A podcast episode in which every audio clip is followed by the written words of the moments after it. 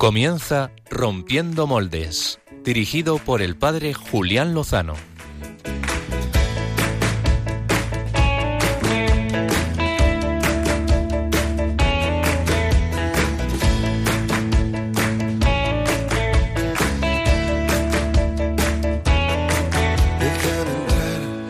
estén tus sueños, donde tus anhelos se ponen al sol. Muy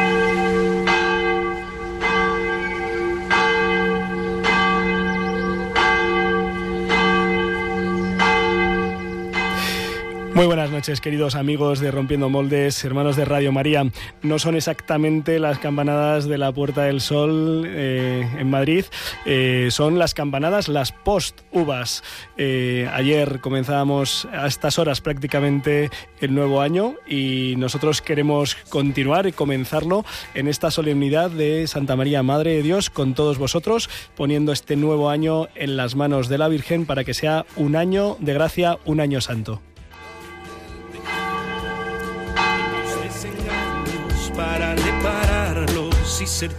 Es el año 2023 de nuestra redención, Anno Domini, como escribían nuestros antepasados. El Señor ha partido en dos la historia y lo contamos desde su entrada en la misma.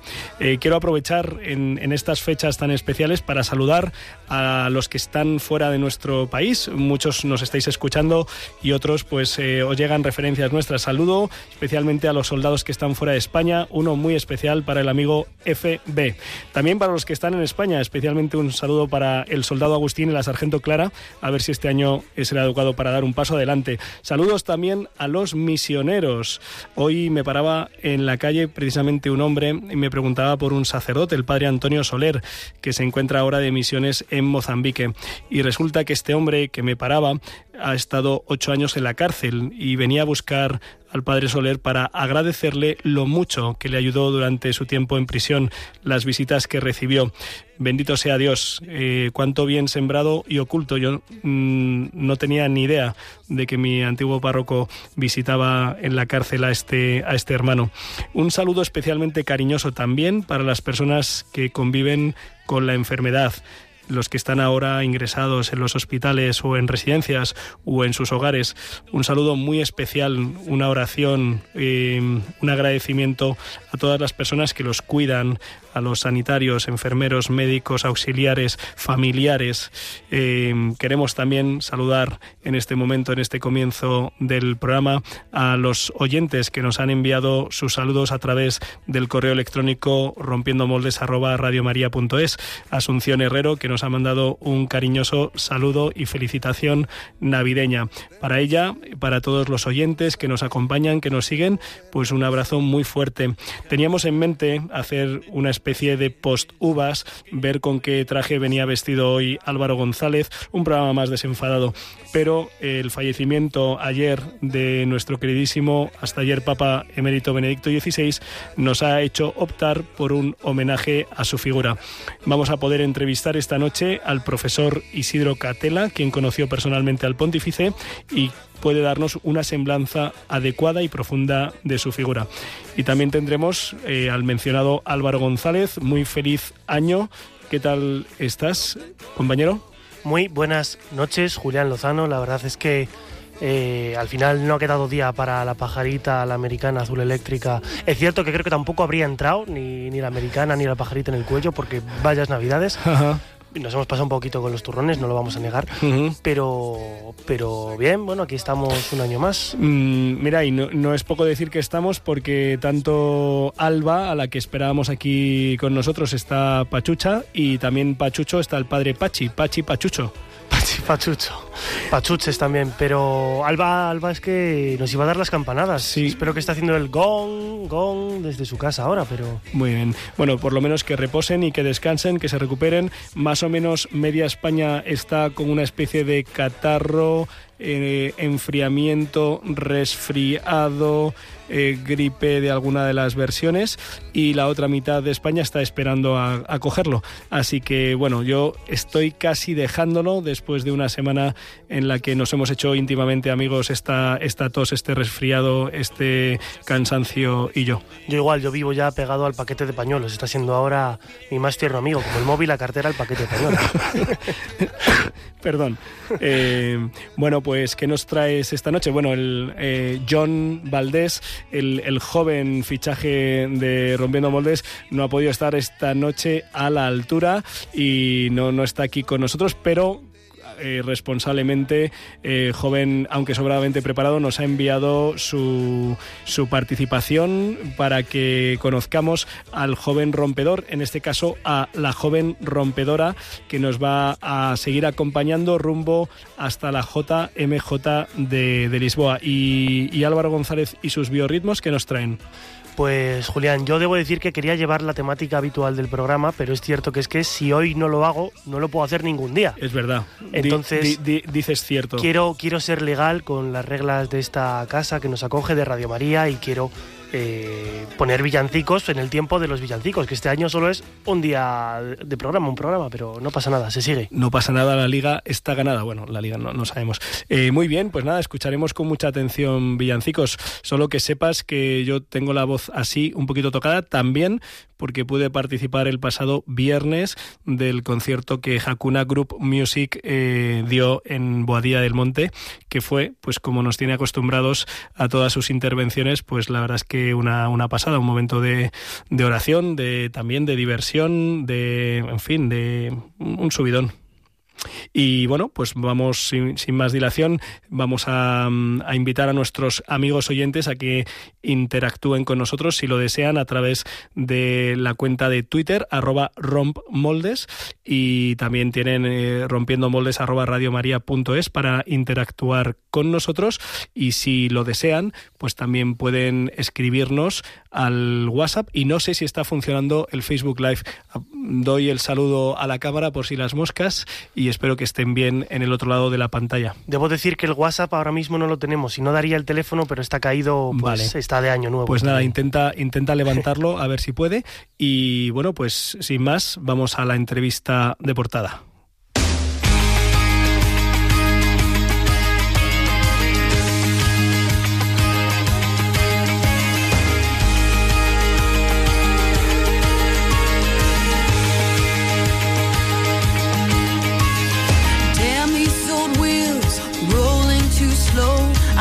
Down this wide line with so far to go. Headlights keep coming, loneliness humming along. Who poured this rain? Who made these clouds? I stare through this windshield, thinking out loud. Time keeps on crawling, love keeps on calling me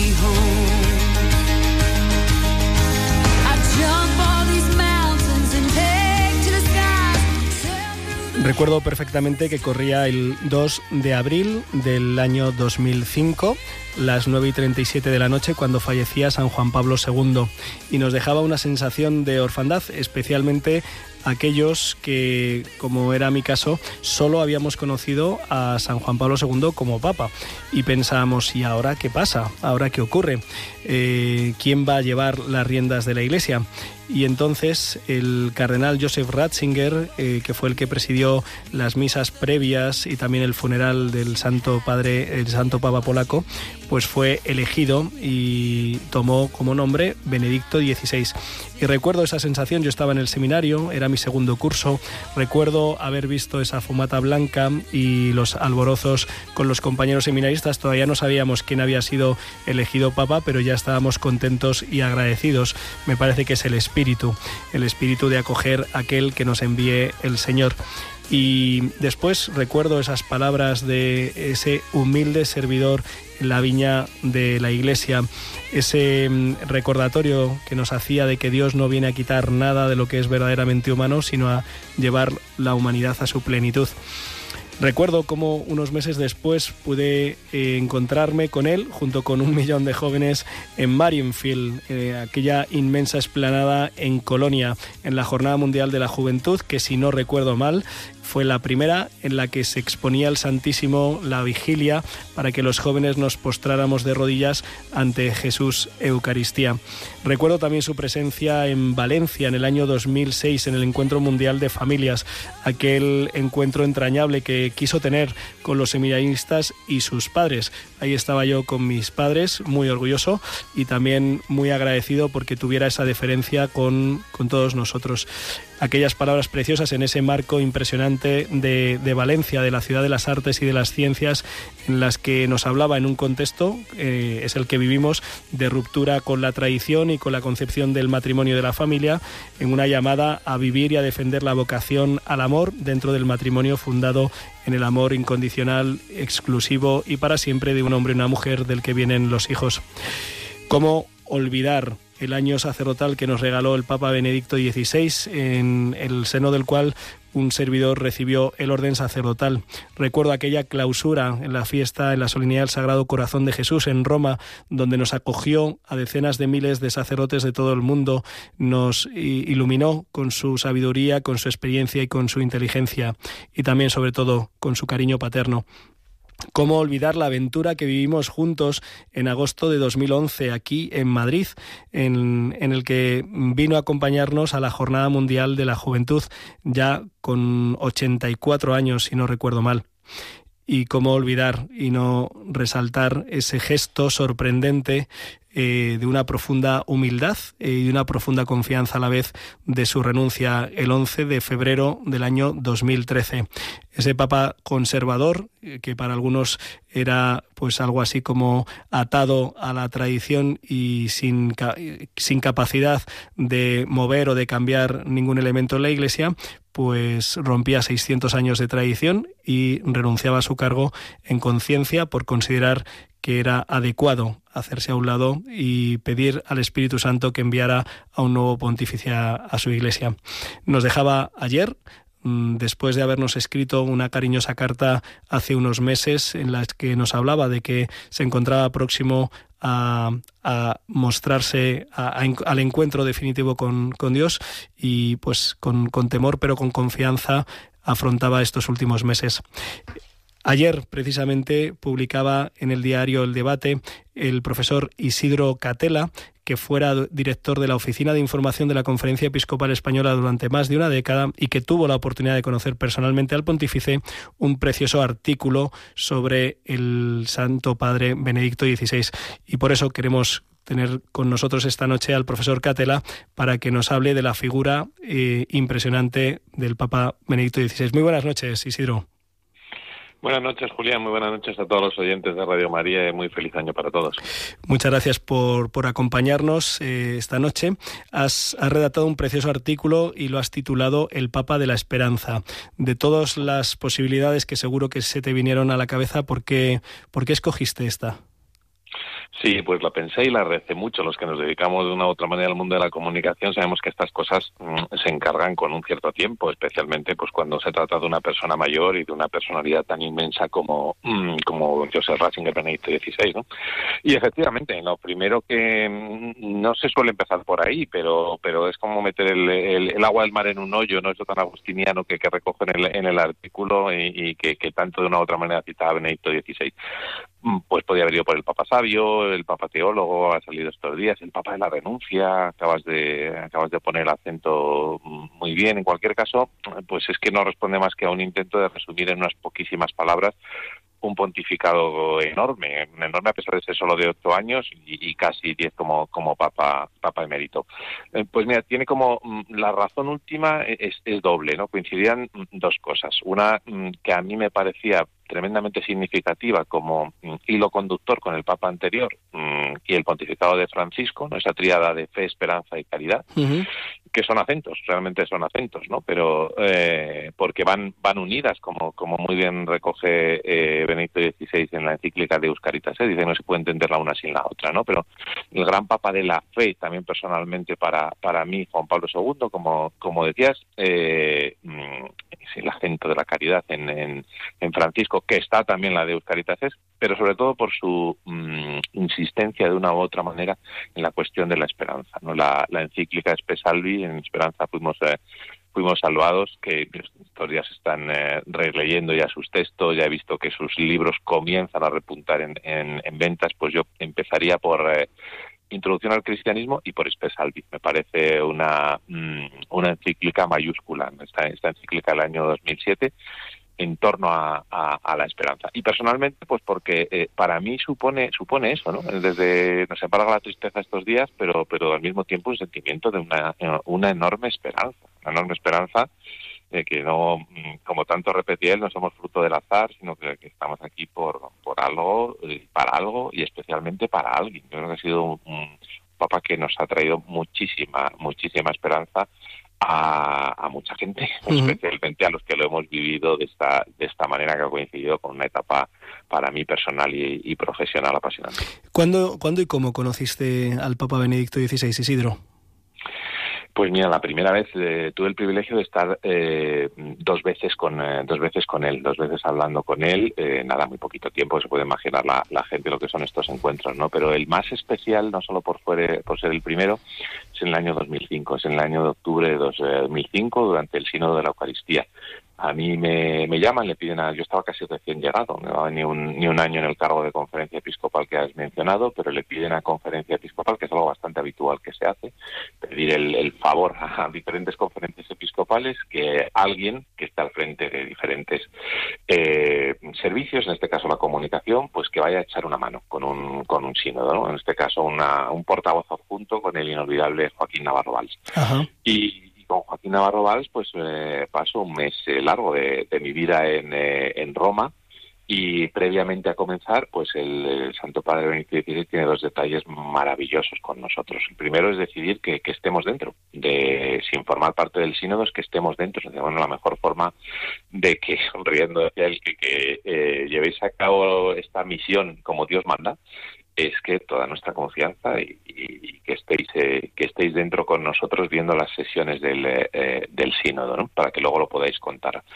y, antes de empezar las, eh, las sesiones, que son prácticamente mm, un mes, pues él quiso también tener el detalle de las cinco personas, éramos cinco en diferentes lenguas, yo llevé la portavocía junta para lengua española, eh, todos los periodistas del mundo de lengua española, teníamos un pequeño briefing prácticamente diario y echábamos una mano en, en este caso al, portavoz, pues quiso tener un, detalle de recibirnos personalmente y bueno, fueron ese fue el, el, momento especialmente inolvidable para mí, recuerdo que me temblaban hasta las piernas. Eh, y, y, bueno, mm, su mirada, su cogerme las manos, que hace una persona tan joven como tú en un lugar como este, o tan joven, yo tenía 33 años, no es tan joven, pero eh, a, la, a, qué importante es el servicio de la comunicación. Yo, bueno, en dos minutos dio tiempo para, con esa lucidez, ah, Salamanca, es usted de Salamanca, las dos universidades, las dos catedrales, eh, y esa serenidad que, que, transmitía. O sea que, que sí, fueron dos minutos muy intensos. ¿Y tuviste una segunda ocasión para, para saludarle? Sí, tuve una segunda ocasión porque, eh, bueno, pues el, servicio en la conferencia episcopal durante una década me, mm, me permitió, mm, pues, eh, pequeños privilegios para el servicio como, como estos, ¿no? Y fue el, nombramiento como director de la estructura informativa del, eh, viaje a Santiago de Compostela y a Barcelona en el año 2010.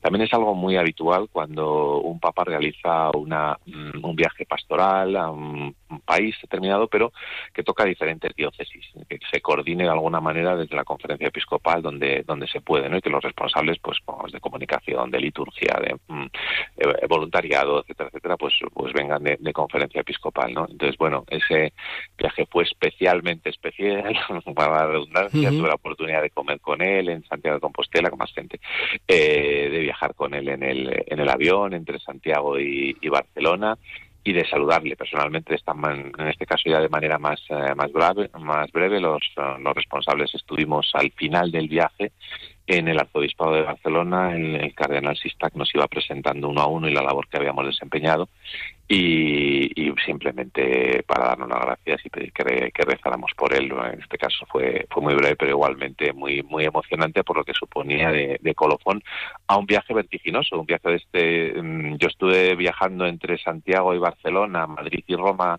seis meses de mi vida y, pasó en dos días, 9 y 10 de diciembre del año, del año 2010, ¿no? Pero culminarlo de esa manera eh, con la con la mirada y el apretón de manos y el agradecimiento de Benito XVI, pues no es mala manera de terminarlo. ¿no? Y mm, después de este, mm, estos contactos, digamos, más, más personales, eh, trabajando al servicio de la Iglesia, al servicio del, del Ministerio Petrino, en, este sínodo, en esta peregrinación, después de haber leído eh, buena parte de su obra, de haber conocido su trayectoria, eh, ¿qué es lo que más te impacta a ti personalmente de su figura? ¿Qué es lo que, que te, te, llama poderosamente la atención? ¿Qué, lo que te, más te cautiva?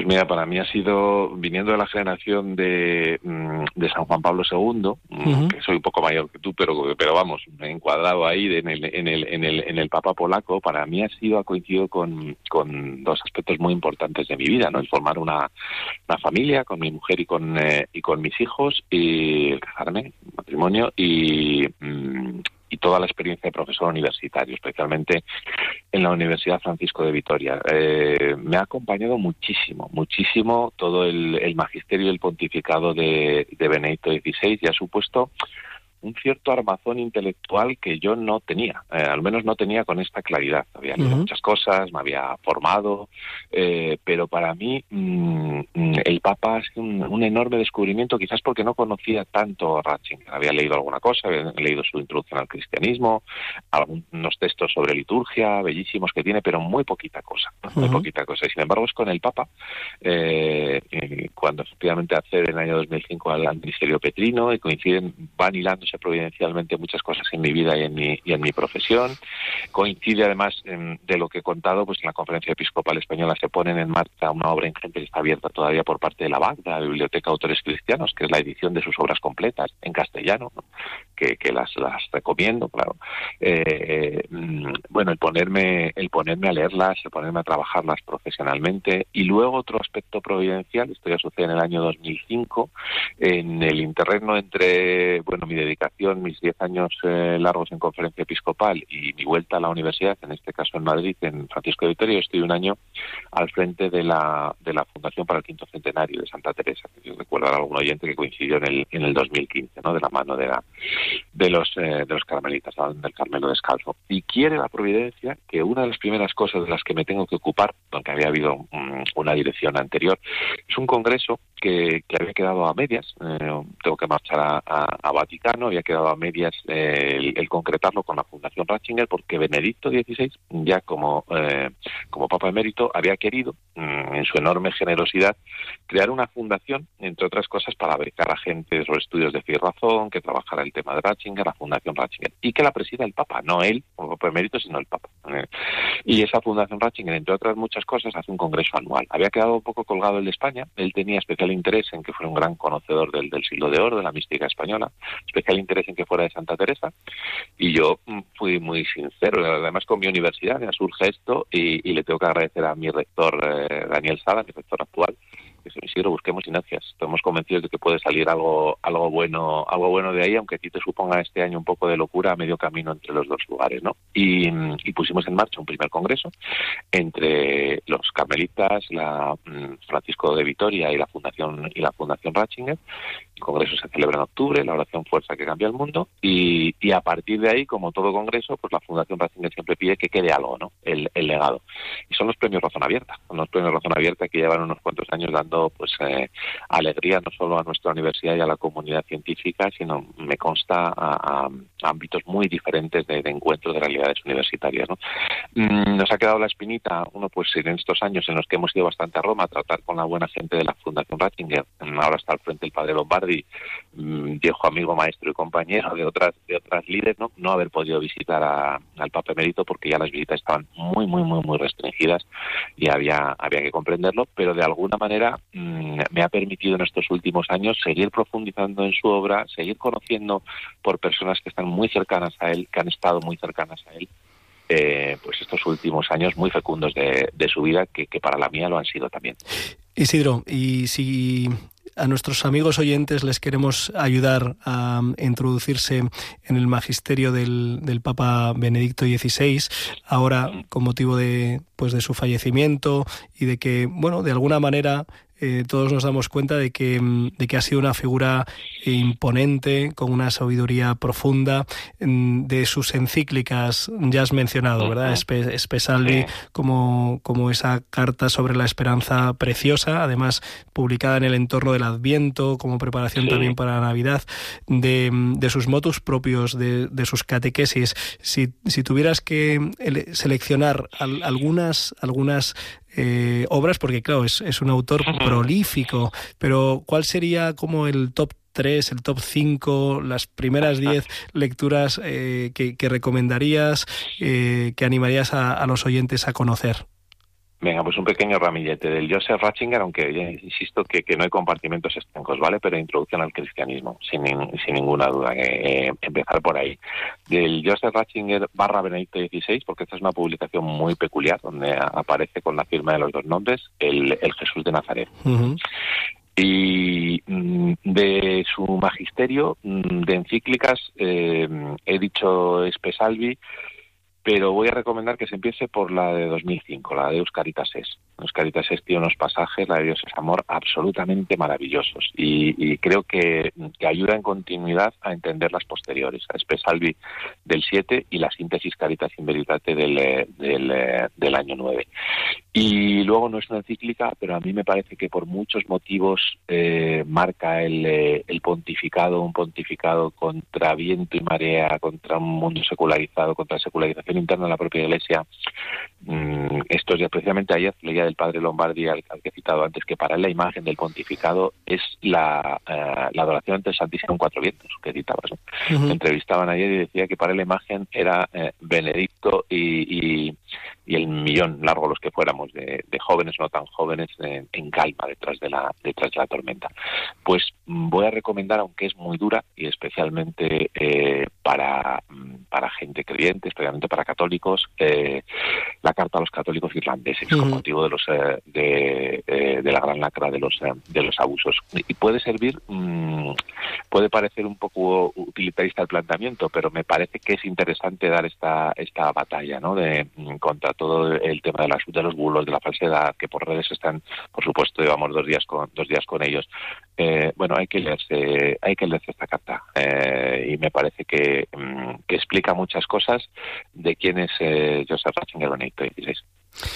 Y, y, de sus viajes eh, que realizó, eh, no, no los de España, que, que evidentemente les tenemos un cariño especial, eh, de sus viajes y los discursos que pronunció en estos viajes o, las homilías, ¿te viene a la mente algún momento especialmente importante? Sí, sí, sí, pues mira, no te voy a obedecer porque el primero eh, es que eh, los que quieran profundizar, que busquen en un texto que no forma parte de los textos oficiales de los viajes a España, eh, de los viajes a España. Es el, aunque sí que está en la página del Vaticano, ¿vale? Es la transcripción de la conversación con los periodistas en el vuelo a Santiago de Compostela. bueno, tiene un par de párrafos sobre lo que ha supuesto y supone España eh, en cuanto a país originario ¿eh? de, la, de la fe, los grandes, San Juan de la Cruz, Santa Teresa de Jesús, San Ignacio de Loyola. Un repaso brevísimo, ¿eh? porque además se entiende todo, habla de manera clarísima de lo que supuso el drama del siglo XX, el siglo de los mártires, eh, y el laicismo, es decir, ¿dónde, de dónde venimos, a dónde estamos, y un empujón de valentía para afrontar desde el orgullo de, eh, de la España, de la España de raíces eh, católicas, que no se puede entender de otra, de otra manera, nuestra, nuestra España actual, ¿verdad? Pues me parece que, que, es indispensable y que no es un texto al uso, no es un texto oficial, aunque es fácil de, no es fácil de encontrarlo. Y luego serían muchísimos, muchísimos, pero me, me voy a quedar con, me voy a quedar con uno que es el eh, discurso que puso en pie al Parlamento alemán ¿eh? en su viaje a, su querida tierra alemana, ¿no? gente de todo tipo y de todo pelaje. A mí me parece que es un, discurso que marca un antes y un después. Estoy empezando a dirigir una tesis doctoral de, un doctorando que se ha atrevido con el tema de los nada más y nada menos de los fundamentos prepolíticos del Estado de Derecho. Bueno, esto traducido sobre la importancia de dónde nos sostenemos. ¿no? Él había trabajado ya mucho en sus diálogos con, con Habermas, con el mundo secularizado, con los puntos de encuentro, ¿no? Y, y por qué nuestras democracias por sí mismas no se sostienen eh, acerca de la barbarie, de la civilización, de lo que significa verdaderamente un Estado de Derecho y por qué la verdad no puede estar sujeta al consenso de las mayorías y les interpela como alemanes, que yo, vamos, no soy alemán, pero entiendo en las imágenes, algunas de las que recuerdo, de ojos humedecidos y de, los parlamentarios puestos en pie, creyentes y no creyentes, aplaudiendo, eh, aplaudiendo al, Papa, a este, a este gigante que el, que el Señor nos ha regalado. Em, este gigante también tuvo, tuvo gestos. Em, quizá uno mm, voy a compartir eh, para mí, pues eh, el verle reunirse con, con víctimas de, de, los abusos, pues fue un, gesto eh, que interpeló, que me, me interpeló, me, me, hizo reflexionar al hilo de también de esa carta que mencionabas antes, que fue justo pues un par de meses antes de, de mi ordenación sacerdotal. Recuerdo aquellos momentos con especial intensidad y, y agradecimiento al, al Papa de, dar una palabra eh, necesaria en un momento pues muy, muy difícil. Pero si tienes que rescatar algún gesto, eh, ¿cuál te viene a, la mente, Isidro? Pues mira, ese que me viene a la mente enlazado, mm, lo que has comentado y había hecho yo antes la carta a los católicos irlandeses, esa es del, si no recuerdo mal, hablo de memoria, del 19 de marzo del 2010. Tal cual, eso es. Sí. Eh, cinco años antes, cuando casi nadie hablaba de este tema, casi nadie incluye a, mm, a todo tipo de medios de comunicación que, eh, de los que hemos conocido que se preocupan mucho por abusos en los, en los últimos años y bien que hacen en preocuparse. Em, pero en el año 2005, mm, a punto de, ser papa, el famoso Via Crucis. El, famoso Via Crucis con eh, la, la, expresión contenida de dolor y de, de rabia, pero gritándole al mundo y hacia adentro cuánta suciedad hay en la iglesia que tenemos la obligación de limpiar ¿eh? y, de entrar en diálogo con el mundo desde nuestra libertad herida. No somos, no somos perfectos, ¿no? Entonces, mm, fíjate que es un gesto prepontificado, pero sin el que no se puede entender el pontificado de Ratzinger, sin ninguna duda, porque luego, claro, mm, es un gesto pues pues claro, nos vamos a 2011, nos vamos a la renuncia, nos vamos a las imágenes del, helicóptero saliendo, con esa escenografía tan tan hollywoodiense, ¿no?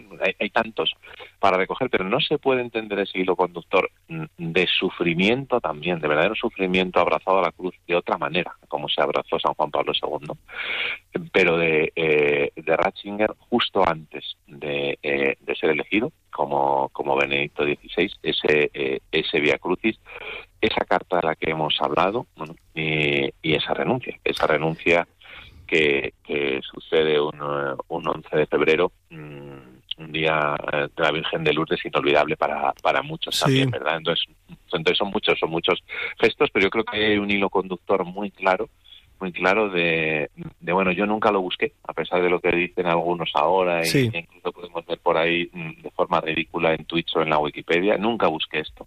Siempre eh, hinqué la rodilla, siempre obedecí, eh, no, no quería ser obispo y menos de Roma.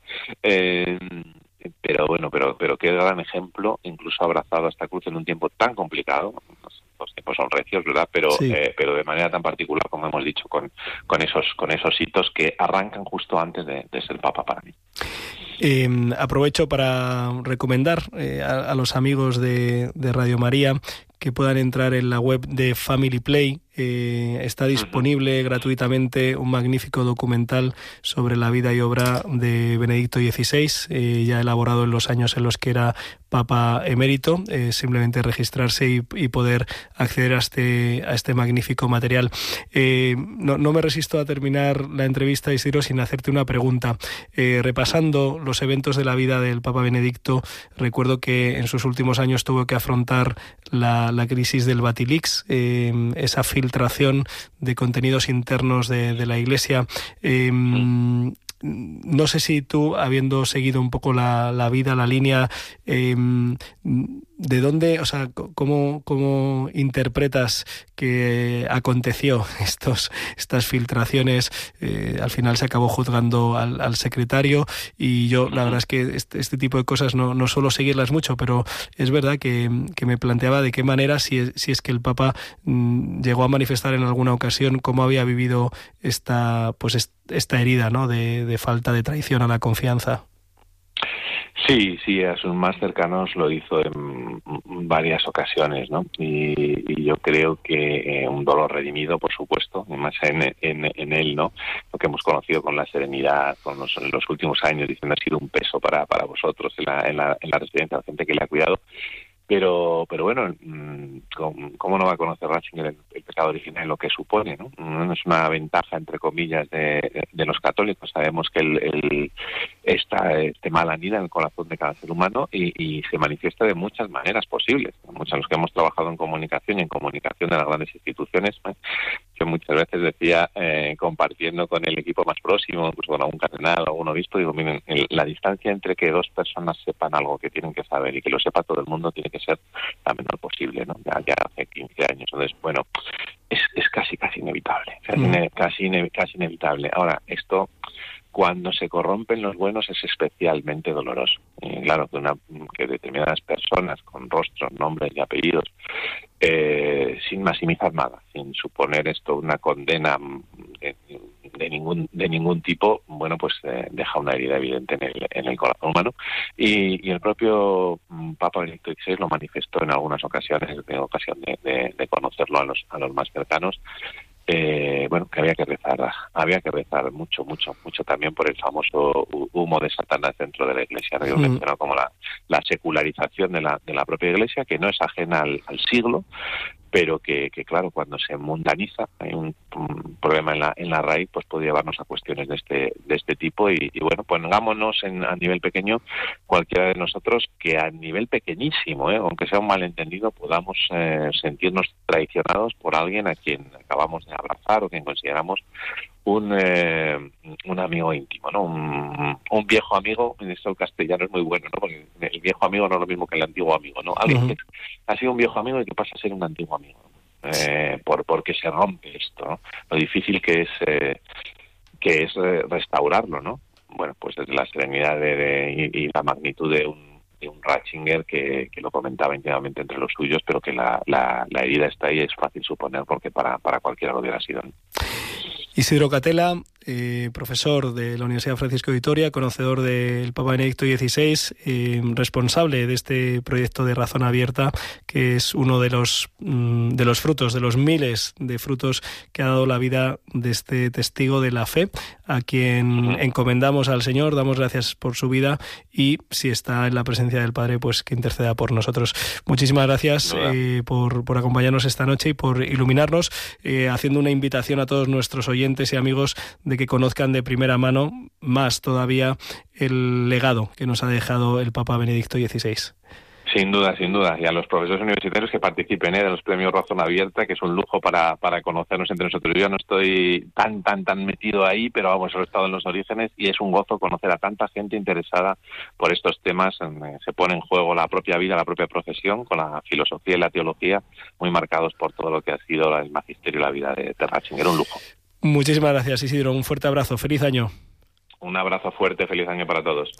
Pues eh, de podríamos decir sin duda alguna que el Papa Benedicto XVI fue un rompedor, rompió moldes eh, eh, con, muchas de, las realidades que llevó adelante en su vida, especialmente con ese último gesto de, renuncia del pontificado. Y vamos ahora con otro rompedor, en este caso otra rompedora de la mano de John Valdés.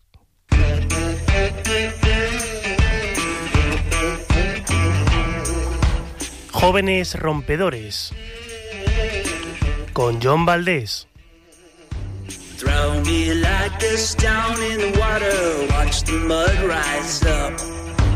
Dress me like a lamb for the slaughter, pour me in your cup.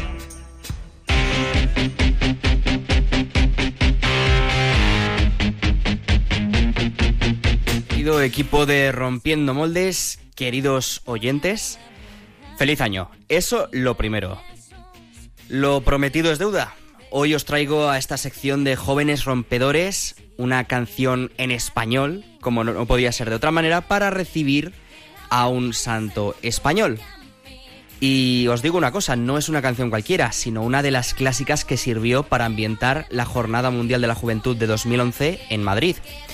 Como bien recordaréis todos, esa fue la última vez que el Papa Benedicto XVI estuvo con nosotros en España.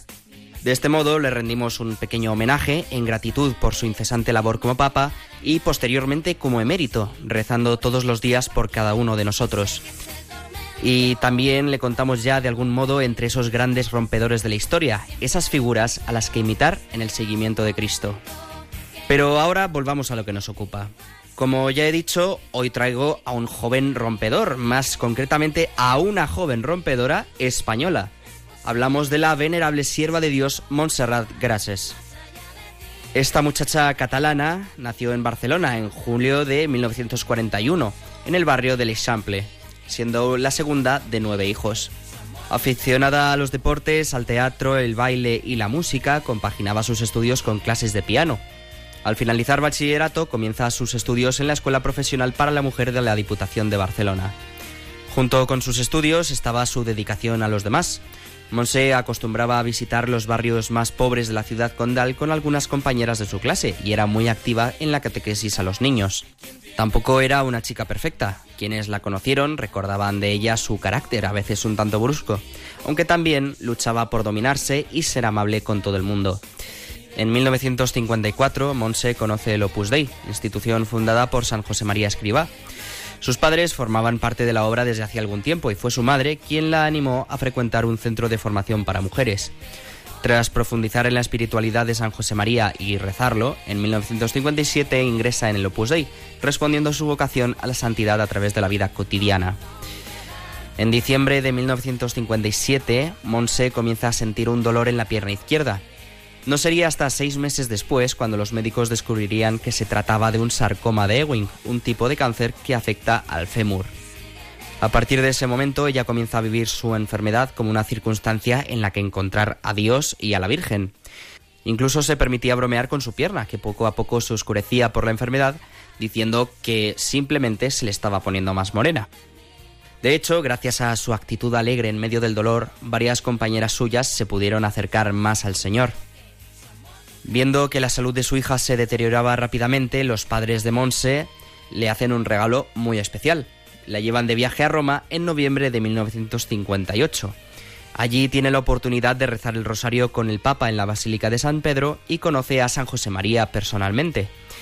Ella lo recordará hasta el final como unos días de gran alegría y de felicidad.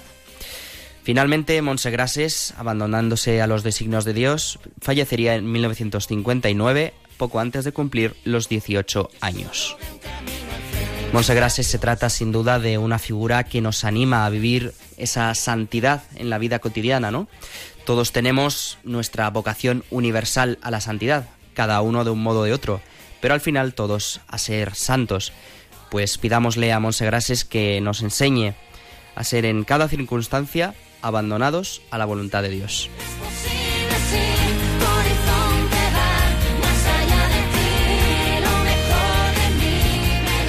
Pues muchas gracias, John Valdés, por traernos el testimonio de Monse Grases. Nos vamos empapando de testimonios, de vidas jóvenes que han sido entregados y amigos íntimos de Jesucristo, que es en el fondo lo que queremos ser todos, jóvenes y mayores, ¿verdad?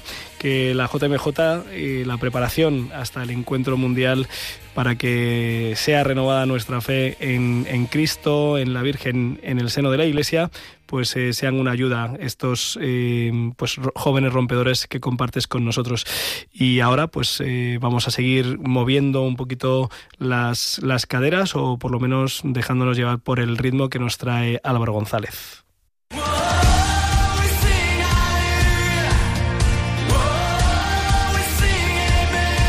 Biorritmos con Álvaro González.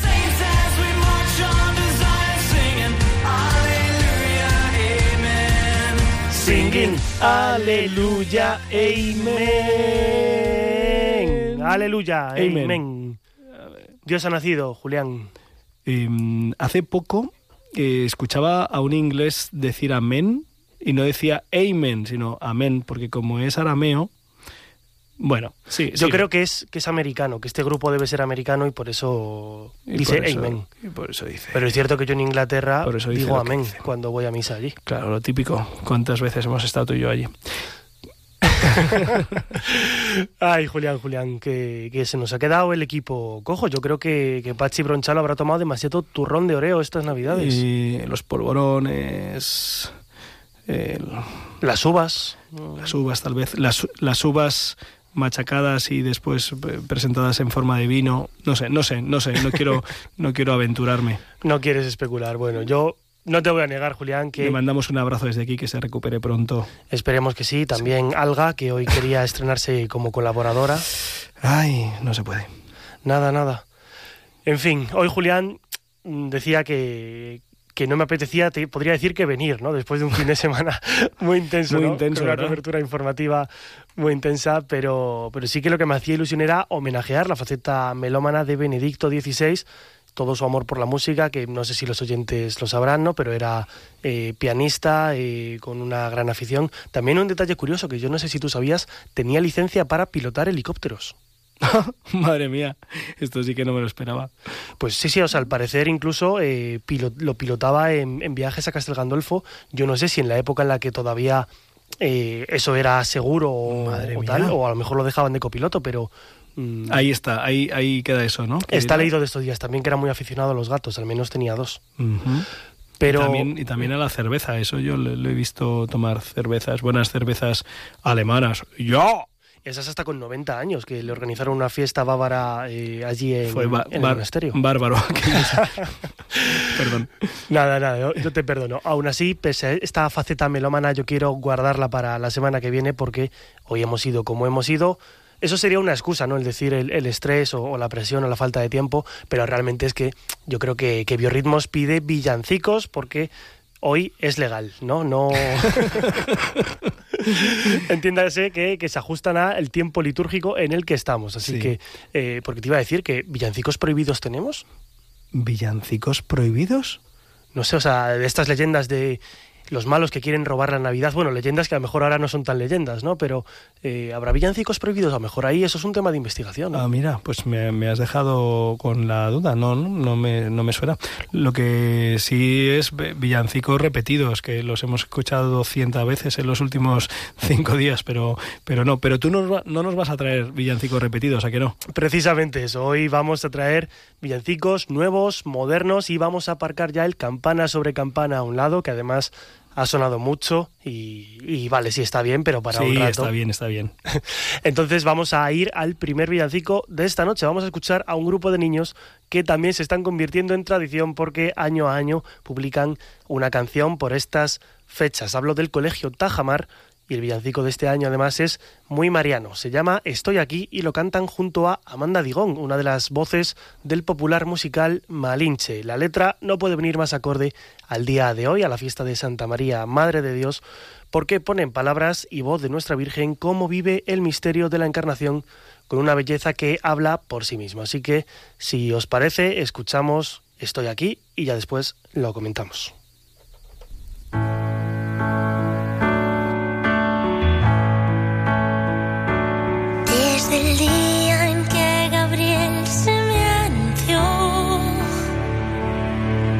spend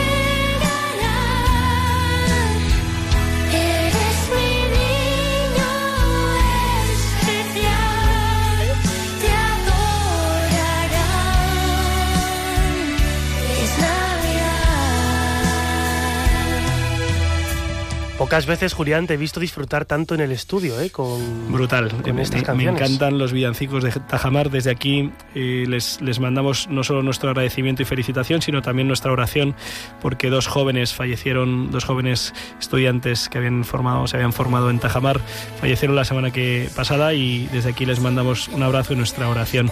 Y mm, tenemos que ir terminando, Álvaro, que nos llega la hora. Exactamente, vale, vamos con uno de mis descubrimientos de estas navidades, que por cierto ya está en la lista de biorritmos de Rompiendo Moldes, disponible en Spotify. El siguiente villancico se llama Déjamelo 10 minutos conmigo y es obra de Luispo. El villancico forma parte del proyecto musical del podcast, del proyecto del podcast, perdón, 10 minutos con Jesús, que recomendamos, por cierto, y en su letra recoge la alegría en torno a la Sagrada Familia por el nacimiento del niño, en la que nosotros pues también nos sumamos a compartir y pedirle a María que nos lo deje en brazos. Lo hacemos ya, Julián, estos días con este gesto de la veneración del niño en las misas, que a mí particularmente me encanta. Vamos a escuchar este villancico que decimos de Luispo, déjamelo 10 minutos conmigo.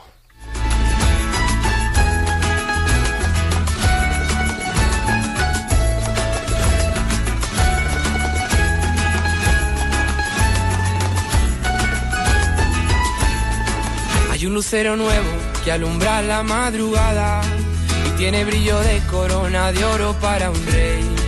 El universo tiembla de ternura con la nana y una doncella virgen tararea al Emmanuel. No quiere más riqueza que vivir sin tener nada. No quiere más victoria que sufrir y padecer.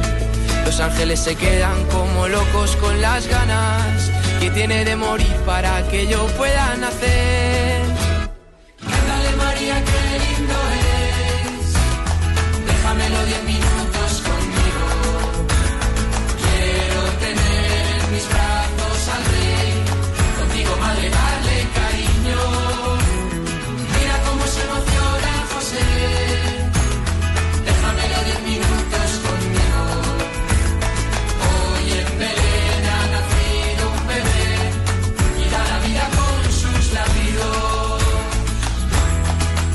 Han hecho divinos los caminos de la tierra y todos me conducen en volandas a Belén. Viva la noche buena, más humana y más eterna. Viva mi niño lindo con María y con José. Cuando la tierra llore, que ha perdido la esperanza. Cuando la primavera tarde mucho en renacer. Yo pediré refugio en el pesebre y haré guardia, lleno de amor y fe junto a la mula y junto al buey.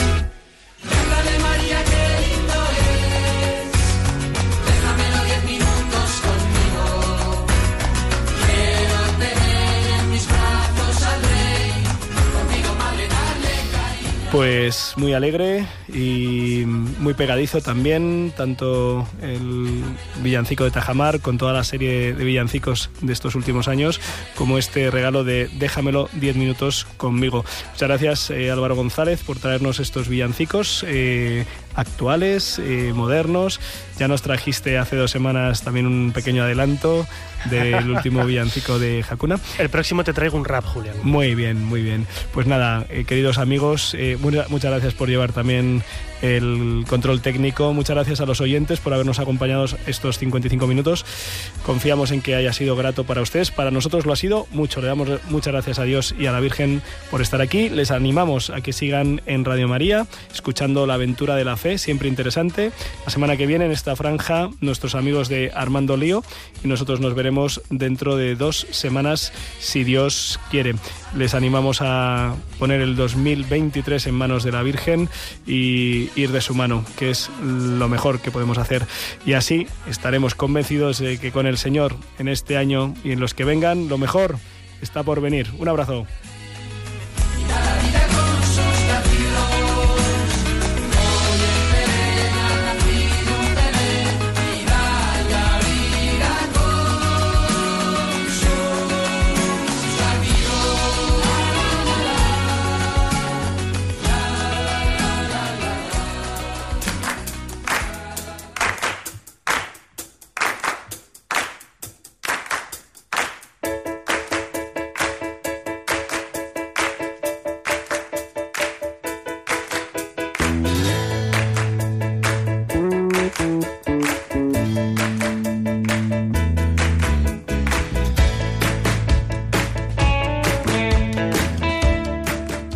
Escuchado Rompiendo Moldes, un programa dirigido por el padre Julián Lozano.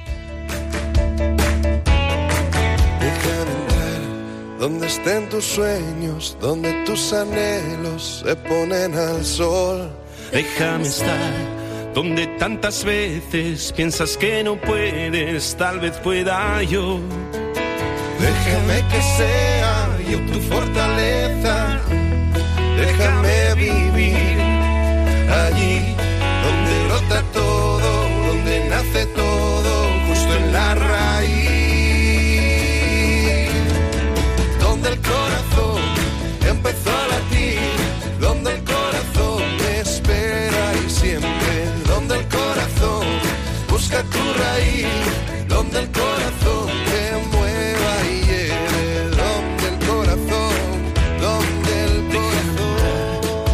tus desengaños para repararlos y ser tu motor.